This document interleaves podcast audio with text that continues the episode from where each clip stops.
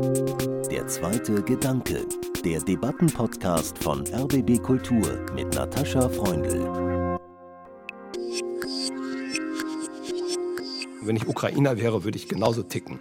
Und ich würde wahrscheinlich auch mit der Waffe in der Hand kämpfen. Aber wir müssen irgendwann da rauskommen aus dieser Militäreskalation. Wir müssen irgendwann verhandeln, früher oder später, mit Putin selber oder mit seinem Nachfolger, ist egal. Weil Russland wird nach diesem Krieg nicht aufhören zu existieren.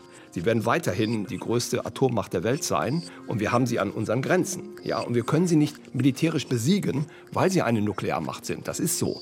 Warum intellektuelle Schriftsteller, Künstler sagen, gibt uns schwere Waffen. Also das habe ich von mir auch nie erwarten können.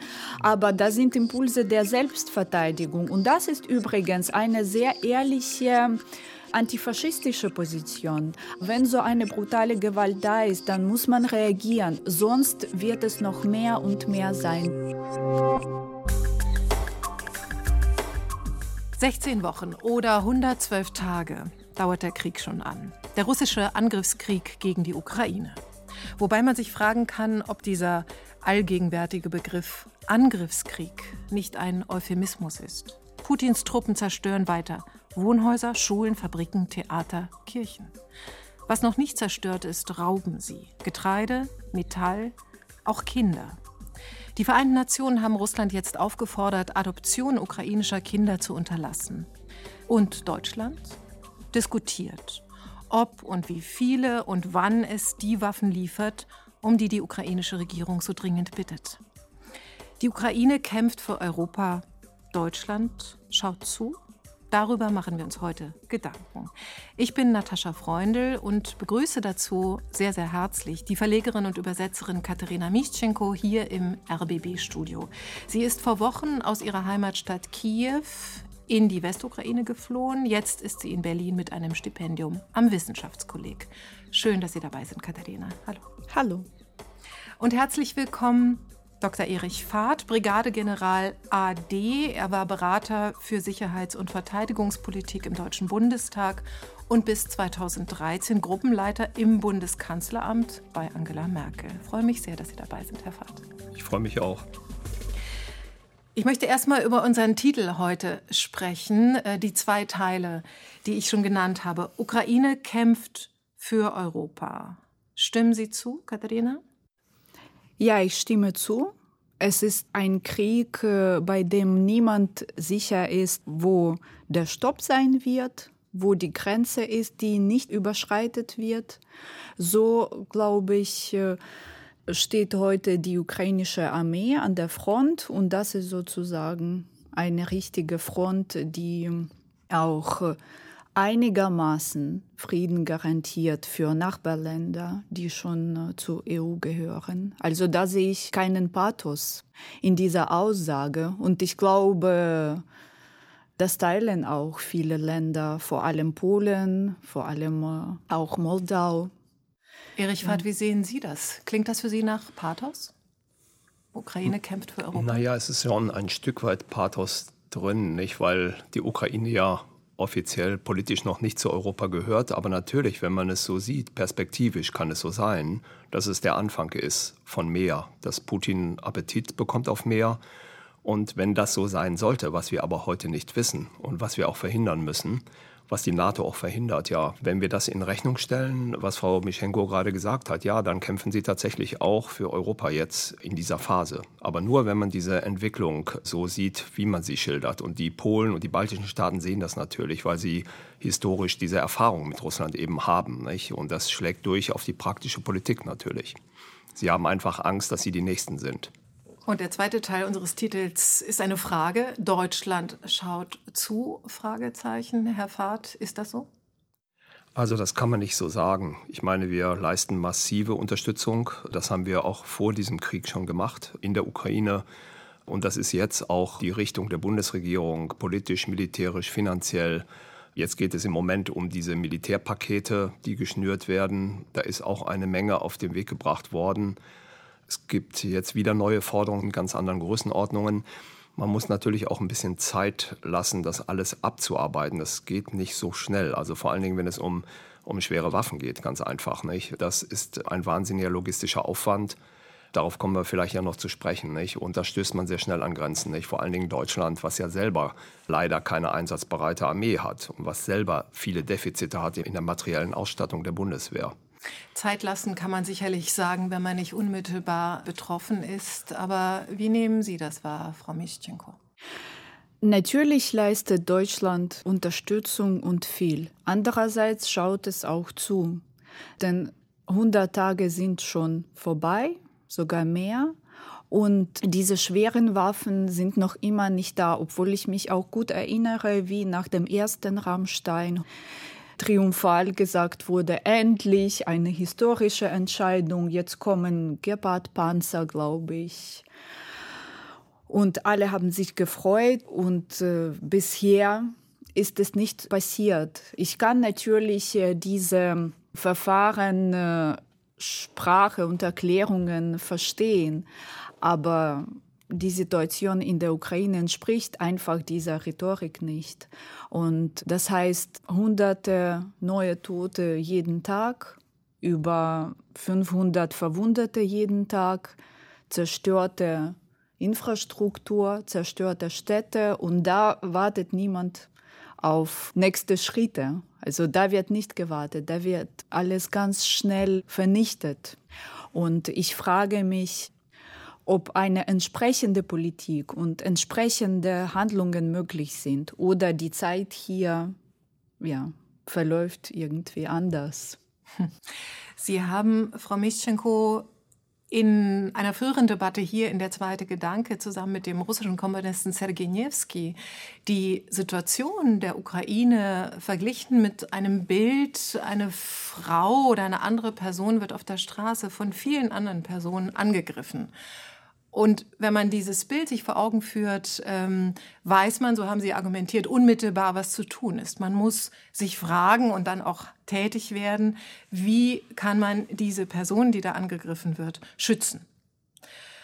Ist das immer noch, jetzt 112 Tage nach dem äh, massiven Angriff Russlands auf die Ukraine, ist das immer noch Ihr Sinnbild für die Situation? Ja, ich glaube, es ist ein grundsätzliches Sinnbild, wenn man sich fragt, wie geht man mit Gewalt um. Also es gibt akute Situationen, wo man erstmal stoppen muss und dann vielleicht mit dem Täter sprechen und dann vielleicht die Situation verstehen, um ja irgendeine Garantie für die Zukunft zu bekommen. Ja, wie löst man diese ähm, Gewaltsituation? Aber in der Ukraine ist es, glaube ich, immer noch so, dass diese brutale Gewalt von den Partnern ja nicht gestoppt wird, dieser Gewalt entsprechend. Ich muss auch nichts äh, unterschätzen und nicht sagen, es wird nichts gemacht. Natürlich wird vieles gemacht und ich frage mich, was wäre denn ohne all die Unterstützung, die wir bekommen. Aber trotzdem ist es so und ich bleibe auch leider bei dem Gedanken, dass all diese Opfer, die heute in der Ukraine jeden Tag angehäuft werden, wenn das auch ein gutes Wort ist äh, dafür, dass sie wahrscheinlich weniger wert sind für andere Länder als ihre eigenen Menschen. Also ich hoffe, dass zumindest eigene Menschen für politische Eliten auch einen Wert darstellen. Ja, leider ist es so. Sonst wäre das nicht möglich in so einem Ausmaß wie jetzt. Ein sehr schwerer Vorwurf, Herr Fahrt. Die ukrainischen Leben wären weniger wert als deutsche beispielsweise oder auch polnische, weil sie zufällig historisch gewachsen im NATO-Gebiet liegen. Was entgegnen Sie? Naja, wir sind zur Hilfeleistung verpflichtet, auch wenn man schaut auf die Vereinten Nationen. Das gibt ja das Selbstverteidigungsrecht letztlich nach Artikel 51 der Charta der Vereinten Nationen. Und äh, wir sind da zur Hilfeleistung verpflichtet und deswegen leisten wir sie auch. Aber wir sind nicht verpflichtet, sage ich mal, uns selbst massiv zu beschädigen dabei. Das ist eben der Unterschied. Wir können Hilfe leisten und das ist eigentlich auch im individuellen Recht auf der Straße so, nicht, dass ich verpflichtet bin zur Hilfeleistung, aber nicht, wenn ich mich selber beschädige oder selbst zerstöre. Und wir haben aufgrund des russisch-ukrainischen Krieges schon massive Auswirkungen, nicht nur in unserem Land. Ich meine, die Energiepreise steigen, die Lebensmittelpreise steigen. Nicht? Wir haben Corona. Im Herbst wird Herr Putin das Gas abschalten, das ist ziemlich sicher. Das wird sich auswirken auf unsere chemische Industrie. Wir werden Arbeitslose haben, wir werden soziale Verwerfungen erleben. Wir werden noch einen schönen Sommer haben, aber meine Prognose ist, dass der Herbst und der Winter ziemlich hart werden wird. Wir haben Hungersnöte in Afrika, weil kein Getreide ankommt. Wir haben fehlende Babynahrungsmittel in den USA. Wir haben ja schon viele Tausende, Hunderttausende von Menschen, die eigentlich von diesem Krieg betroffen sind. Wir sind, wenn man das so sieht, sind wir schon längst im Krieg. Dann sind wir schon längst Kriegspartei. Und ich denke, man muss diese Verantwortung auch für das Ganze, muss man auch sehen, neben dieser Notwendigkeit der Hilfeleistung für die Ukraine, diesen Gesamtkontext und die Verantwortung, die wir für das Ganze haben, auch für Europa auch mit Blick auf die mögliche Eskalation in einen dritten Weltkrieg. Nicht? Das können wir nicht wollen, das geht einfach nicht, das wäre unvernünftig und alles, was in die Richtung geht, das ist auch mein Antrieb eigentlich, auch in den Diskussionen, das müssen wir vernünftig gestalten. Wir haben Russland einen richtig aggressiven Partner. Das war ein völkerrechtswidriger Akt ohnegleichen, dieser Überfall. Und wir müssen eigentlich aus meiner Sicht realpolitisch managen, diesen Abstieg Russlands als Macht in Europa, der kommt. Die Russen halten das nicht durch auf gleicher Augenhöhe mit den Amerikanern oder Chinesen. Das ist deutlich abzusehen. Aber da muss man sehr behutsam und vorsichtig sein. Sie haben völlig recht. Und das, was heute passiert, ist wirklich auf ganz vielen Ebenen schon ein Krieg. Also unmittelbar, brutal und physisch in der Ukraine. Und dann gibt es ganz andere hybride Formen, ja, oder nicht so ganz hybrid, ökonomisch, politisch auf anderen Ebenen. Aber war das nicht so, dass diese vernünftige Realpolitik seit letzten acht Jahren auch gemacht wurde?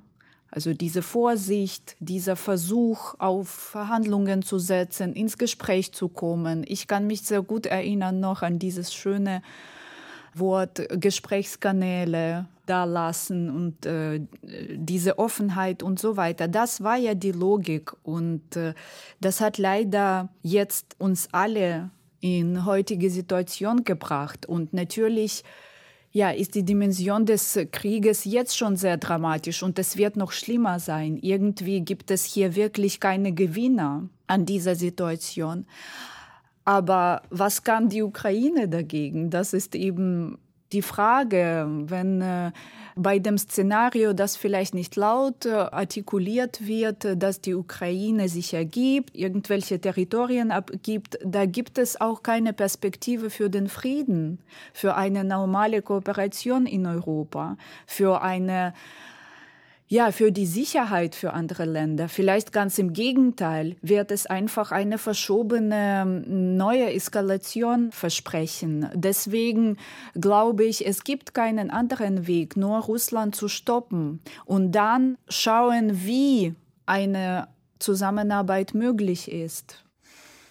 Ich glaube, zwei Dinge habe ich rausgehört bei Katharina Mischenko. Zum einen sozusagen und das wäre auch ein Impuls von mir. Es wurde so viel falsch gemacht. Und auch Sie als Militärberater unmittelbar im Bundeskanzleramt bei Angela Merkel haben ja viele Dinge falsch eingeschätzt. Das muss man sagen. Nicht nur seit Kriegsbeginn, auch schon vorher. Sie haben davon gesprochen, dass die größte geopolitische Gefahr von China ausginge, nicht etwa von Russland, dass heute keine Kriege mehr geführt werden, in denen Panzer über Grenzen rollen. Das alles haben wir jetzt erlebt seit dem 24. Februar.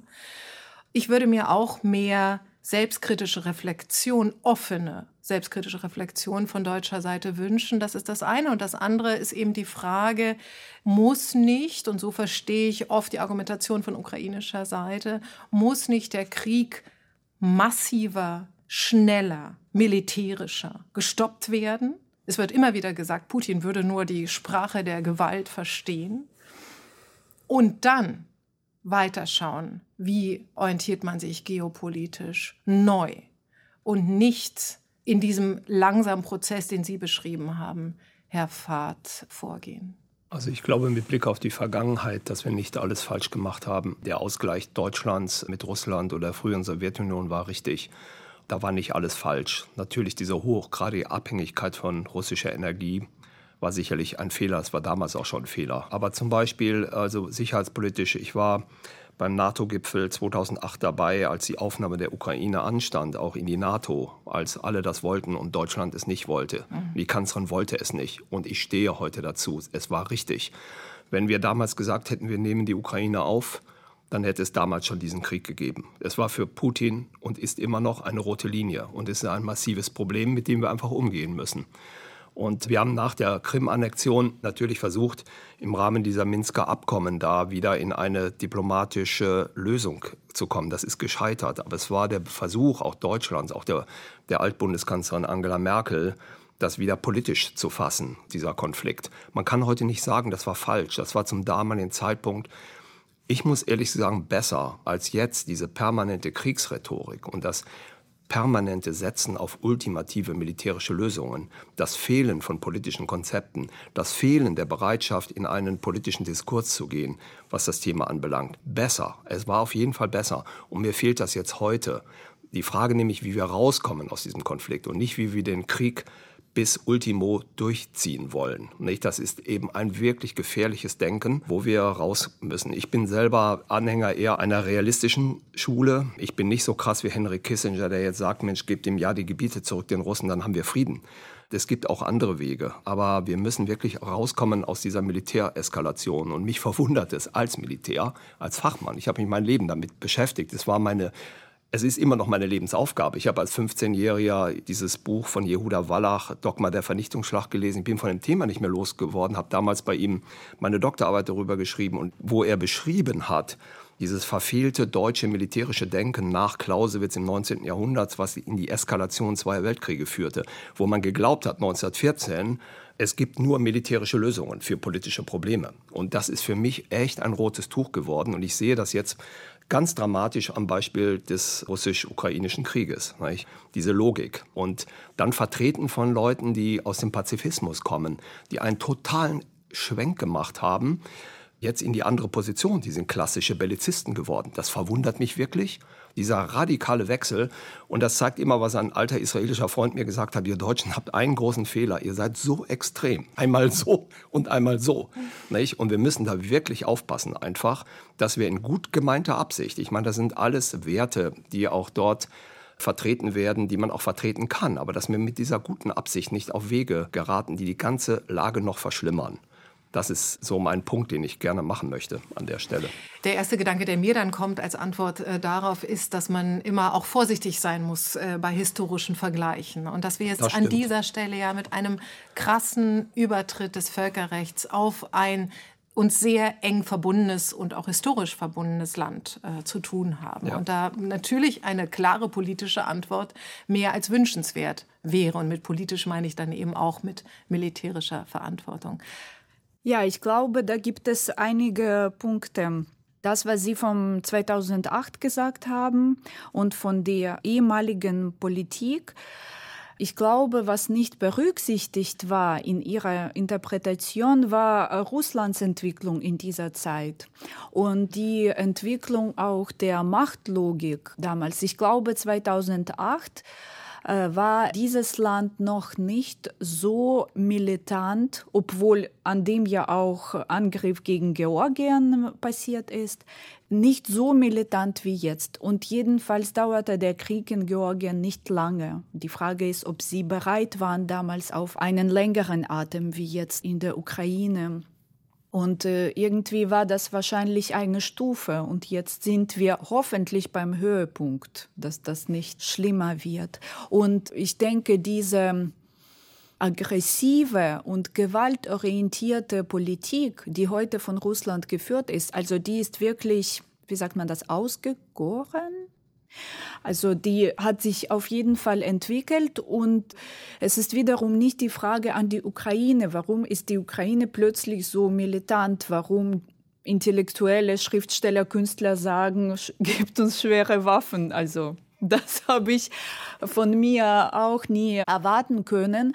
Aber das sind Impulse der Selbstverteidigung. Und das ist übrigens eine sehr ehrliche antifaschistische Position. Denn bei so einem Krieg wie heute, welche Position kann ja noch ethisch genug sein? Also ich bin selbst, weiß ich nicht, ein Anti-Gewalt-Mensch und ja, bin selbst in dieser vielleicht Kommunikationstradition irgendwie aufgewachsen, aber ich weiß auch sehr genau, da ich aus aktivistischen Kreisen komme und auch mit Feminismus viel zu tun habe, theoretisch, vor allem, dass so eine Art Gewalt wirklich ganz ehrlich mit Gegengewalt gestoppt werden soll. Und das ist schon eine sehr große Herausforderung, sich nicht mit dem Aggressor zu identifizieren danach und äh, diese eigene prinzipielle Friedensposition in einer normalen Situation behalten zu können. Aber wenn so eine brutale Gewalt da ist, dann muss man reagieren, sonst wird es noch mehr und mehr sein. Das ist diese Logik der Gewaltspirale. Das stimmt. Ja, das kann ich auch voll nachvollziehen aus der ukrainischen Sicht.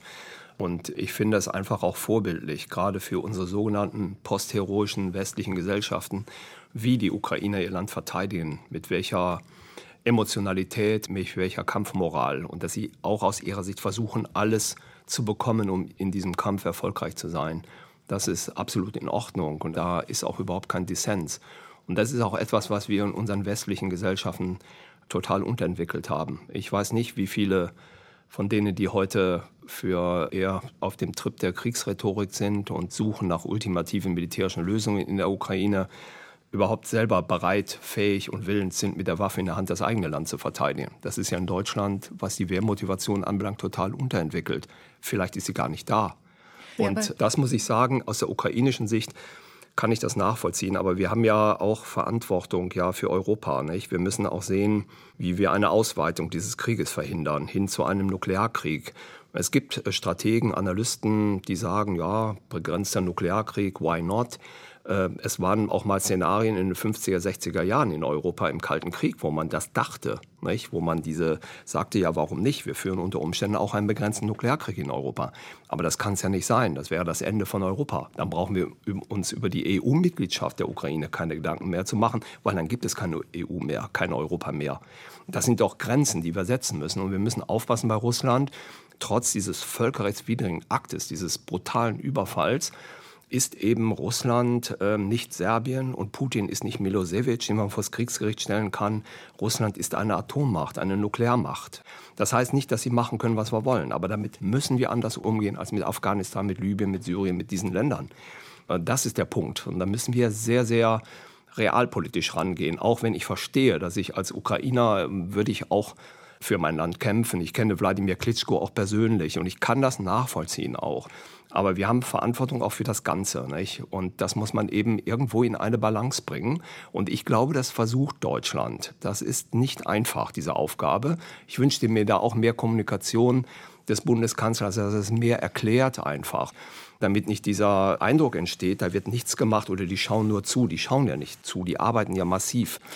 Kann man nicht auch sagen, Herr Fahrt, wenn Wladimir Putin die Atomwaffe und vielleicht auch, es gibt ja auch Atomwaffen begrenzter Reichweite, die dann vielleicht gezielt auf die Ukraine hätten eingesetzt werden können, wenn er das wirklich tun wollte, hätte er längst die Gelegenheit dazu gehabt. Und muss nicht eher ein realpolitischer Blick dann sein, zu sagen, diese letzte Karte wird er höchstwahrscheinlich nicht spielen. Und wir zeigen aber so viel militärischen Widerstand, dass er, wie gesagt, äh, diese Sprache der Gewalt, die er offenbar versteht und sieht, dass der Westen eben nicht so vorsichtig, so zögerlich auf seine Provokation und auf seine massive Gewalt reagiert. Naja, Katharina Mischenko, ich wollte Sie aber fragen, diese Argumentation, Gefahr Dritter Weltkrieg, Gefahr Atomkrieg, war auch sehr stark im ersten offenen Brief, der von Alles Schwarzer initiiert wurde, dem sich sehr viele Menschen inzwischen angeschlossen haben an äh, Bundeskanzler Scholz, um eben die Lieferung schwerer Waffen nicht zu fördern, sondern im Gegenteil davor zu warnen. Wie betrachten Sie diese Diskussion, diese deutsche Angst, wenn ich das mal überspitzt sagen mhm. darf, die deutsche Angst vor dem Dritten Weltkrieg? Ich vermute, es geht nicht um die Angst. Und das kann ich erklären. Das, was äh, Sie beschrieben haben, da sehe ich, wenn ich äh, so formulieren darf, einen Fehler, indem Sie eine Grenze setzen zwischen Ukraine und anderen Ländern, zum Beispiel EU ja, oder Deutschland. Und ja, die Ukrainer kämpfen für ihr eigenes Land. Das stimmt. Also wenn sie die Menschen auch fragen, die Soldaten an der Front. Aber gleichzeitig ist es wirklich eine Art Frontier. Und es ist jetzt nicht von uns abhängig oder was wir sagen, also wofür wir kämpfen und was wir stoppen. Die Aggression in unserem Land oder die Aggression auch in anderen Ländern und diese Möglichkeit des Dritten Weltkrieges. Sie erklären diese Vorsicht Deutschlands mit der Angst vor dem Dritten Weltkrieg, vor der weiteren Eskalation. Und ich glaube, es wird diese weitere Eskalation geben. Und nicht äh, wegen der Ukraine, sondern wegen Russland. Und es ist unglaublich schwer, sich mit dem Aggressor auseinanderzusetzen. Denn das heißt, man verlässt seinen eigenen sicheren Raum und geht ins Unbekannte. Ja, denn Aggressor kann man, also ist nicht so prognosierbar, ist wahrscheinlich stärker, wahrscheinlich gefährlicher, wahrscheinlich weniger moralisch als wir.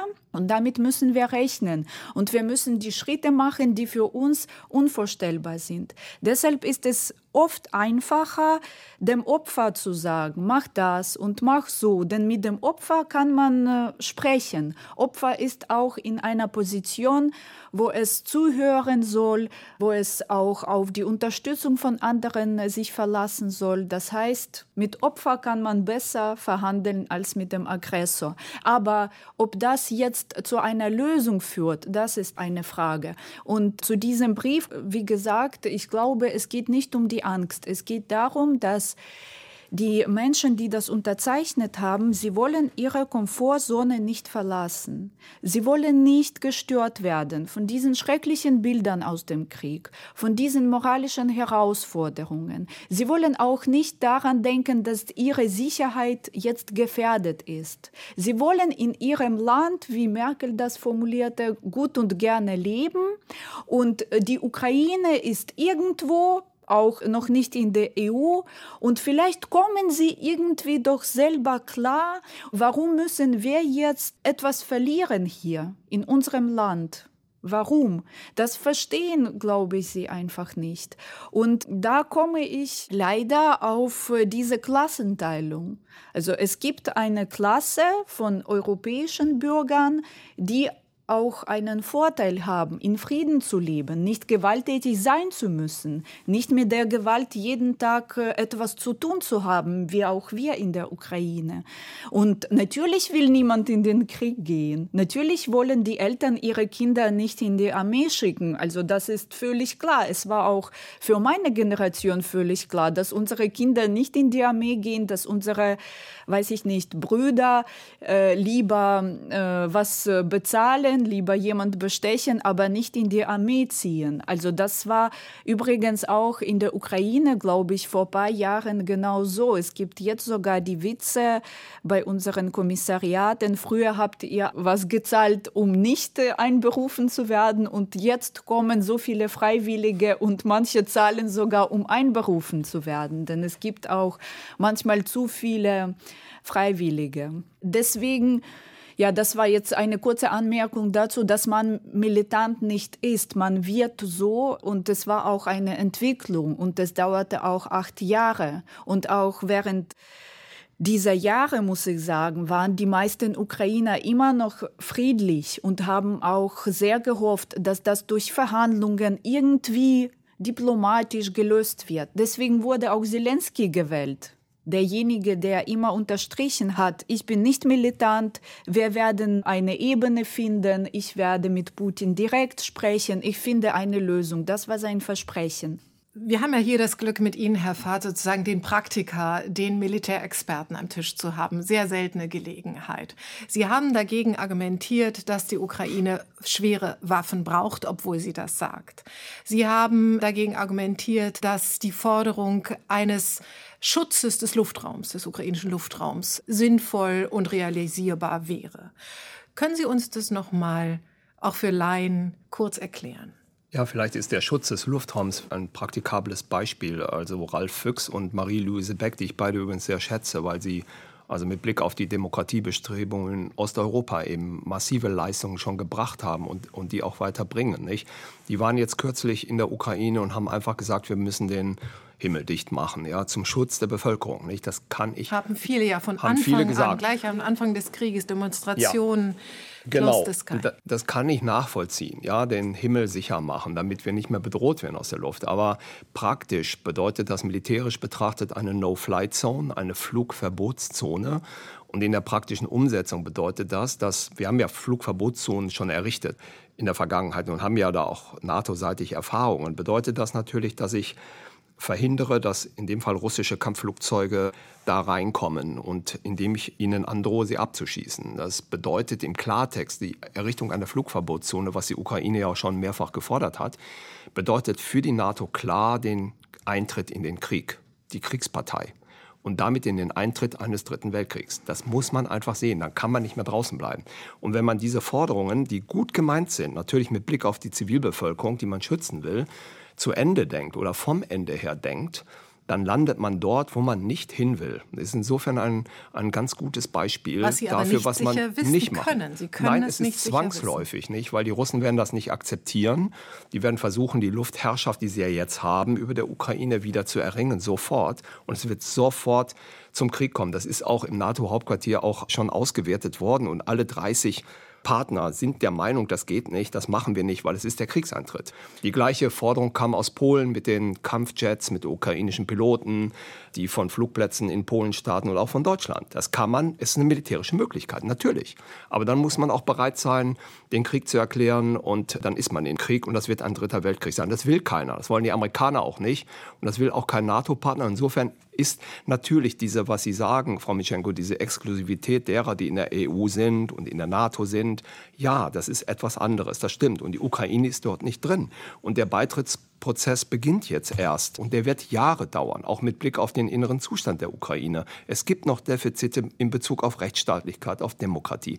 Und es gibt auch Defizite, da muss man auch drüber reden, was Korruption anbelangt. Äh, es hat eine, die Ukraine ist da wirklich noch lange nicht so weit ein Partner zu werden, wie er sein sollte. Aber es ist der politische Wille da. Es sind Reformen gemacht worden. Wir haben eine Regierung in der Ukraine, die das will. Und deswegen unterstützen wir diese Prozesse auch. Aber sie sind eben noch nicht äh, Teil Europas und noch nicht Teil der NATO. Natürlich, die Polen und die baltischen Staaten von ihrer historischen Erfahrung mit Russland kann ich nachvollziehen, dass sie sehr stark letztlich die ukrainische Position vertreten.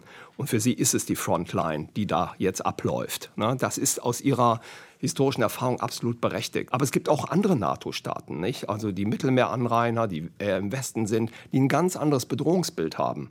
Die schauen eher nach Nordafrika zum Beispiel. Die sehen eigentlich dort und im Mittelmeerraum das Hauptproblem. Wir haben einen Streit zwischen Griechenland und der Türkei in der Ägäis, der kann jederzeit zu einem Krieg ausbrechen. Wir haben die Türkei, die macht auch Militäroperationen im Irak und in Syrien. Die errichtet auch eine Schutzzone gegen die Kurden. Nicht? Ich höre in Deutschland, das war früher so ein tolles Thema, gerade für die Grünen. Die haben sich immer auf die kurdische Seite gestellt und haben dafür gekämpft. Da höre ich nichts mehr von.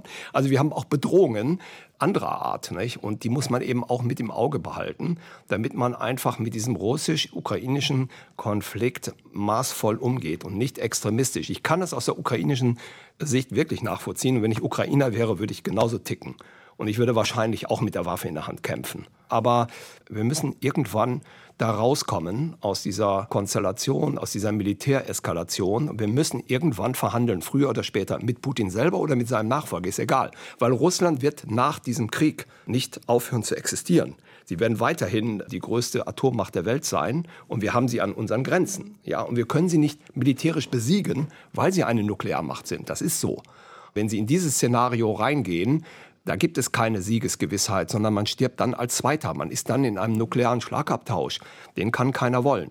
Ich würde mir übrigens den Begriff russisch-ukrainischer Konflikt noch mal überlegen, nur das als Randanmerkung, denn es ist eben kein russisch-ukrainischer Konflikt, es ist ein massiver totaler Angriff Russlands auf die Ukraine und die Ukraine hatte bis dahin keinen Konflikt außer sich selber gen EU zu entwickeln, mhm. mit allen Schwierigkeiten, die das für eine so junge Nation bedeutet. Naja, aber der Konflikt ist natürlich der umfassendere Begriff. Natürlich ist es ein Krieg, der sich jetzt abspielt, aber man kann es auch als Stellvertreterkrieg der USA mit Russland sehen.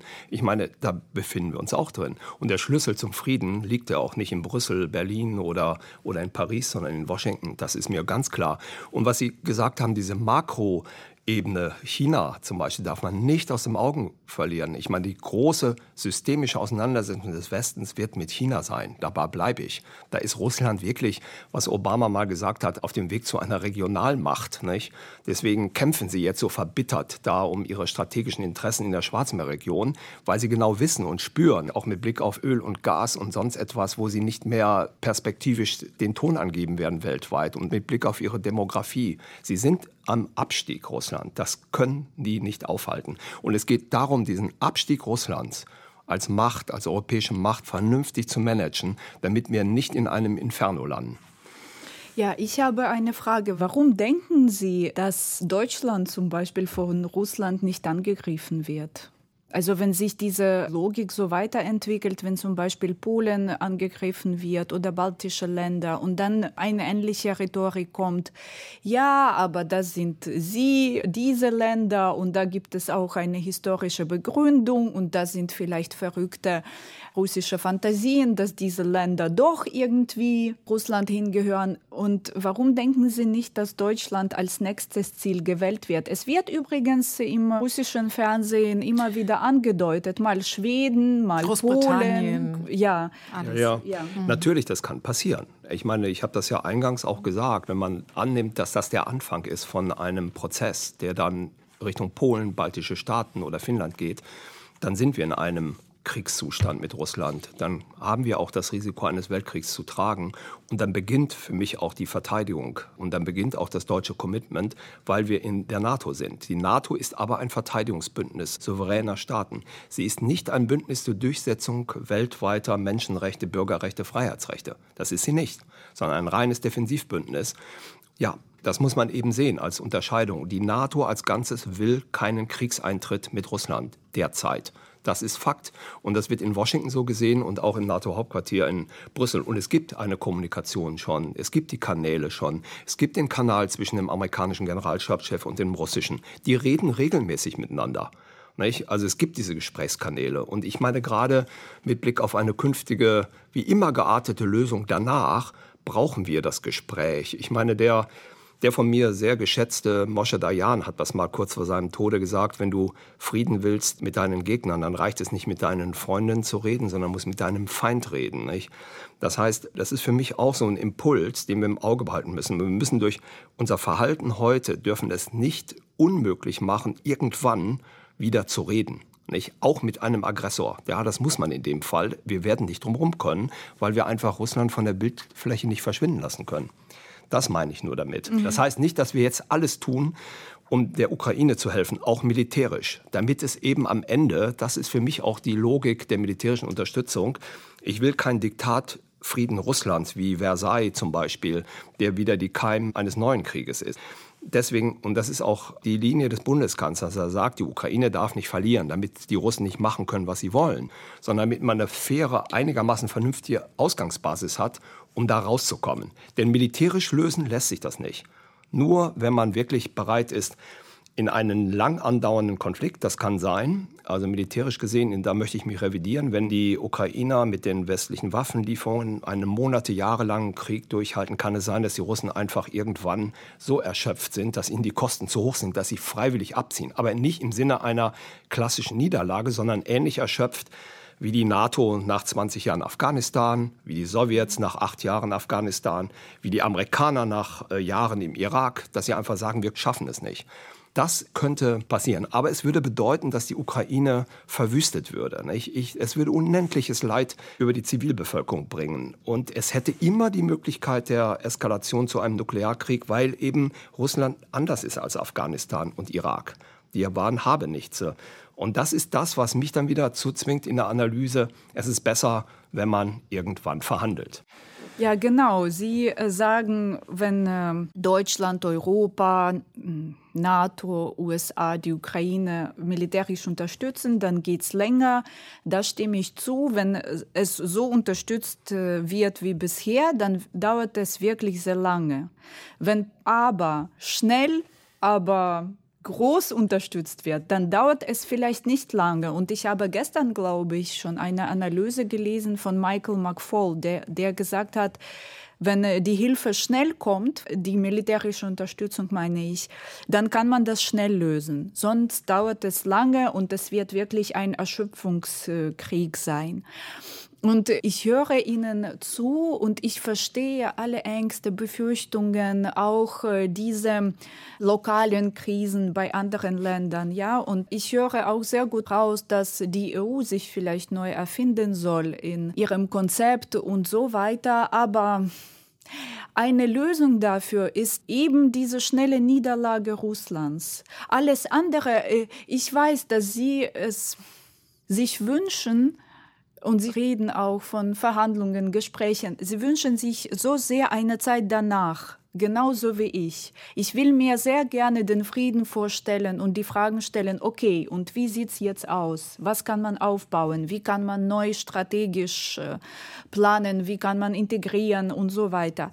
Aber wir sind bei diesem schrecklichen äh, Krieg da und er wird von sich selbst nicht verschwinden. Tatsache ist ja auch, dass Deutschland sich gerade isoliert. Also äh, gestern erst haben einige NATO-Staaten bestätigt und bekräftigt, dass sie weitere schwere Waffen liefern. Das haben Sie jetzt noch nicht in Ihre Betrachtungen einbezogen. Aber das ist ja eine offensichtliche Tatsache. Und es sind nicht nur die Polen, die sagen, wir sind enttäuscht. Es sind nicht nur die Ukrainer, die sagen, wir sind enttäuscht. Es ist nicht nur Zelensky, der sagt, äh, Deutschland müsse sich entscheiden. Das kann ja nicht falsch sein, dass die NATO jetzt so entschieden hat, oder Herr Fall? Naja, NATO hat ja entschieden zur Hilfeleistung und ich meine jetzt, der Bundeskanzler wird ja mit dem französischen Präsidenten und dem italienischen Premier, vielleicht kommt Johannes noch mit aus Rumänien, wird ja nach Kiew gehen und es wird da sicherlich auch um Waffenlieferungen gehen, weitere militärische Unterstützung. Das spricht man ja auch in der NATO mit den Partnern ab.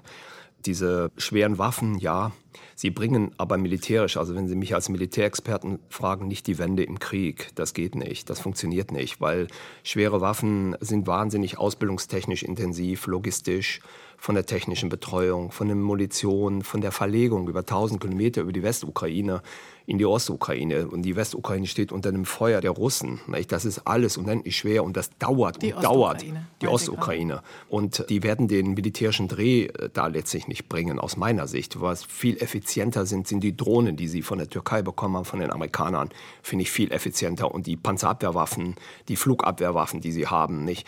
Man sieht überall im Land zerschossene russische Panzer und Schützenpanzer. Ich verstehe dieses Geschrei nach schwerem Gerät nicht. Und diese verengte Diskussion auf schweres Gerät. Und das von Leuten, die so keine Ahnung haben über den Einsatz von schwerem Gerät. Also das ist ein bisschen wirklich verrückt. Und daran bemisst sich auch nicht das Ausmaß des deutschen Engagements. Und das sollte man auch daraufhin nicht reduzieren. Ich möchte eine abschließende Frage stellen. Wir könnten, glaube ich, noch gut zwei Stunden füllen. Ich möchte aber abschließend Sie fragen und zuerst Katharina Mischenko zitieren. Sie, Frau Mischenko, haben geschrieben, in der NZZ, sie möchten kein Gespenst sein, das erzählt, wie das Jenseits aussieht und auch keine Muse, die demokratische Länder inspiriert. Es gibt ja die Chance, dass wir leben und die Ukraine auf europäischer Seite weiter existiert. Welche Vorschläge, Herr Fahrt, konkrete Vorschläge haben Sie? Und jetzt sagen Sie bitte nicht, ja, Verhandlungen, solange man mit einem Kriegsverbrecher wie Wladimir Putin meiner Meinung nach nicht verhandeln kann.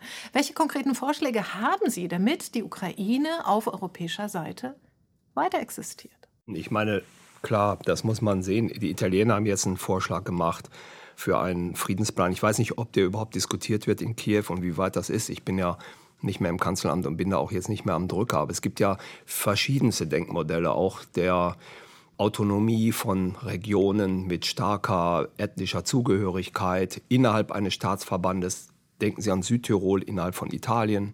Man kann über Neutralität und Bündnisfreiheit reden, wenn man diesen Punkt der NATO-Mitgliedschaft äh, raushaben will. Und ich glaube, das ist einfach ein Punkt, wo Russland einfach beinhart bleiben wird und irgendwo aus der Sicht der Russen auch sein muss einfach. Ne? Ich meine, die Amerikaner werden auch nicht zulassen, dass Kuba, weiß ich nicht, Mitglied der Eurasischen Union wird oder Militär stationiert. Denn die Chinesen haben auch ihre Interessensphäre im südchinesischen Meer, die werden da beinhart bleiben.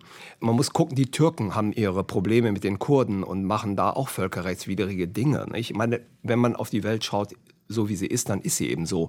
Also müssen wir schauen, wie wir da zu einer Lösung kommen. Ich habe kein Rezept, wie man da rauskommt. Ich denke mal, im Moment will das ja auch keiner. Der, der ukrainische Präsident hat sogar gesagt, wir wollen jetzt nicht nur den Donbass zurückerobern, sondern auch die Krim.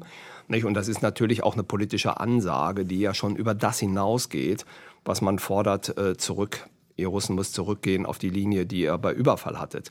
Nicht? Aber mit so einer Rhetorik wird man sich nicht annähern können. Nicht? Die Russen machen im Moment auch nicht mit.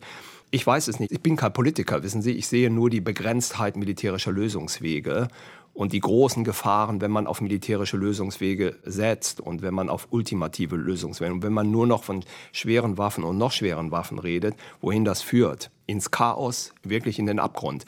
Und deswegen brauchen wir da mehr politische Steuerung und die erwarte ich eigentlich eher aus Washington heraus als aus den europäischen Mitgliedstaaten. Katharina Mischenko, was antworten Sie?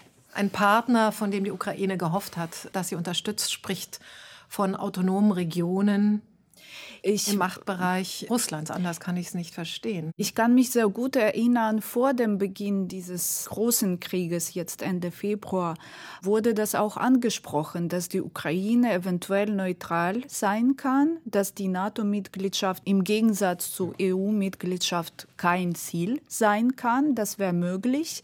Ich glaube auch beim Anfang des Krieges diese Krim-Frage, verschoben werden könnte. Es wurde von 15 Jahren gesprochen. Während derzeit sollte das irgendwie nicht militärisch gelöst werden. Es gab von ukrainischer Seite immer wieder Angebote und immer wieder Hoffnung, okay, man gibt ein bisschen auf, ja, und dann gibt es vielleicht was. Aber leider hat es nicht funktioniert und nicht, weil die Ukrainer stur sind, sondern weil die Aggression immer größer wird. Und ich glaube, da wurde schon eine ganz andere Logik in den Gang gesetzt, wie gesagt. Und ich äh, komme aus der Ukraine und ich weiß sehr gut, was das heißt, nicht privilegiert zu sein, in einem armen Land zu leben und äh, so weit weniger Rechte zu haben, im Alltag auch als zum Beispiel in Ländern der sogenannten Ersten Welt. Deshalb kann ich mir sehr gut vorstellen, dass ja, die Ukraine einfach geopfert wird im Namen einer sicheren äh, Ordnung in Europa, zumindest in anderen Ländern. Also das kann ich auch verstehen, warum man so denkt. Aber andererseits bin ich auch Verlegerin von historischen Büchern, habe mich viel mit der Geschichte des Zweiten Weltkrieges beschäftigt und ich sehe einfach diese Logik. Und irgendwann in den Geschichtebüchern, wenn wir überhaupt noch Bücher haben werden in der Zukunft, kann dieser Krieg ein Anfang sein von einer großen Katastrophe. Und ich bin mir sicher, wenn das so sein wird, dann wird es als Fehler gesehen dass damals dieser Konflikt nicht gestoppt wurde und dass die nächste Eskalation zugelassen wurde durch diese Befriedung und durch diese Versuche, den Konflikt zu verdrängen und sich vorzumachen, dass das uns nicht 100 Prozent betrifft, sondern, weiß ich nicht, 50 Prozent. Also das ist meine Vorstellung. Wenn ich mich ganz von menschlichen Ebenen abstrahiere und nur so beobachtend das kommentiere, was passiert. Das ist ein interessantes Ergebnis, zu dem wir gekommen sind. Beide Seiten warnen vor einer massiven, totalen Eskalation mit ganz anderen Begründungen. Ja, das ist wahr. Und das nehme ich auch sehr ernst, was Frau Mischenko da sagt. Wenn das der Anfang vom Ende ist, dann war meine Einschätzung heute ein Fehler. Aber wir haben es eben mit einer Nuklearmacht zu tun, Russland. Und da gibt es auch keine militärische Lösung.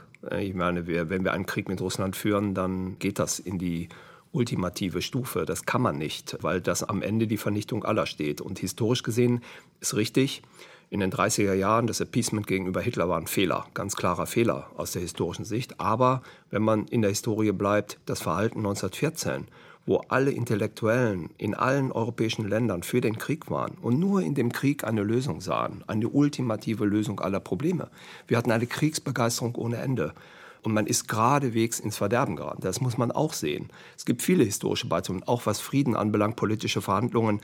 Es darf kein Diktatfrieden werden, egal, den die Russen diktieren über die Ukraine. Das müssen wir alles verhindern. Und deswegen ist es auch sinnvoll, dass wir kämpfen und dass wir auch Waffen liefern. Aber wir müssen da irgendwann raus aus diesem Szenario. Ich halte das für hochgradig gefährlich auf Dauer und es ist für die Ukraine auch nicht gut, auf Dauer einen Krieg zu haben in den nächsten Monaten und Jahren. Ich würde gerne eine nächste Debatte führen über Atomkraft und Ausgleich von Kräften. Wir erinnern uns an den Kalten Krieg, äh, wo es ja auch nie zum Ernstfall kam, ja. aus guten Gründen. Aber das verschieben wir auf das nächste Mal. Ich danke Ihnen ganz herzlich für die Diskussion, Herr Fahrt. Vielen Dank. Gleichfalls. Und vielen Dank, Katrina Mischenko. Mit der ukrainischen Verlegerin aus Kiew, Katharina Mischenko, und dem deutschen Ex-Brigadegeneral und Militärberater im Bundeskanzleramt Erich Fahrt sind in dieser Debatte zwei Welten aufeinandergeprallt. Für Fahrt gehört die Ukraine nicht ganz zu Europa, während doch Mischenko und viele andere Ukrainerinnen und Ukrainer immer wieder für europäische Werte demonstriert haben, für Demokratie, Rechtsstaat, Wahlfreiheit. Erstaunlicherweise glauben die Ukrainer offenbar mehr an Europa und die NATO als einige Militärexperten in der EU selbst. Und die Ukrainerinnen haben trotz ihrer unmittelbaren Erfahrung mit der russischen Aggression offenbar weniger Angst vor Putins Atommacht als viele Menschen hierzulande. Das alles sollte uns zu denken geben. Ich bin Natascha Freundl, das ist der zweite Gedanke. Kostenlos im Podcast und im Radio auf RBB Kultur. In der nächsten Woche begrüßt sie hier meine Kollegin Carla Spangenberg. Sie spricht dann mit dem Polizeibeamten Oliver von Dobrowolski und dem Rechtsanwalt Benjamin Derin über den Zustand der Polizei als Helfer, Gegner, Staatsgewalt. Danke fürs Zuhören und Mitdenken.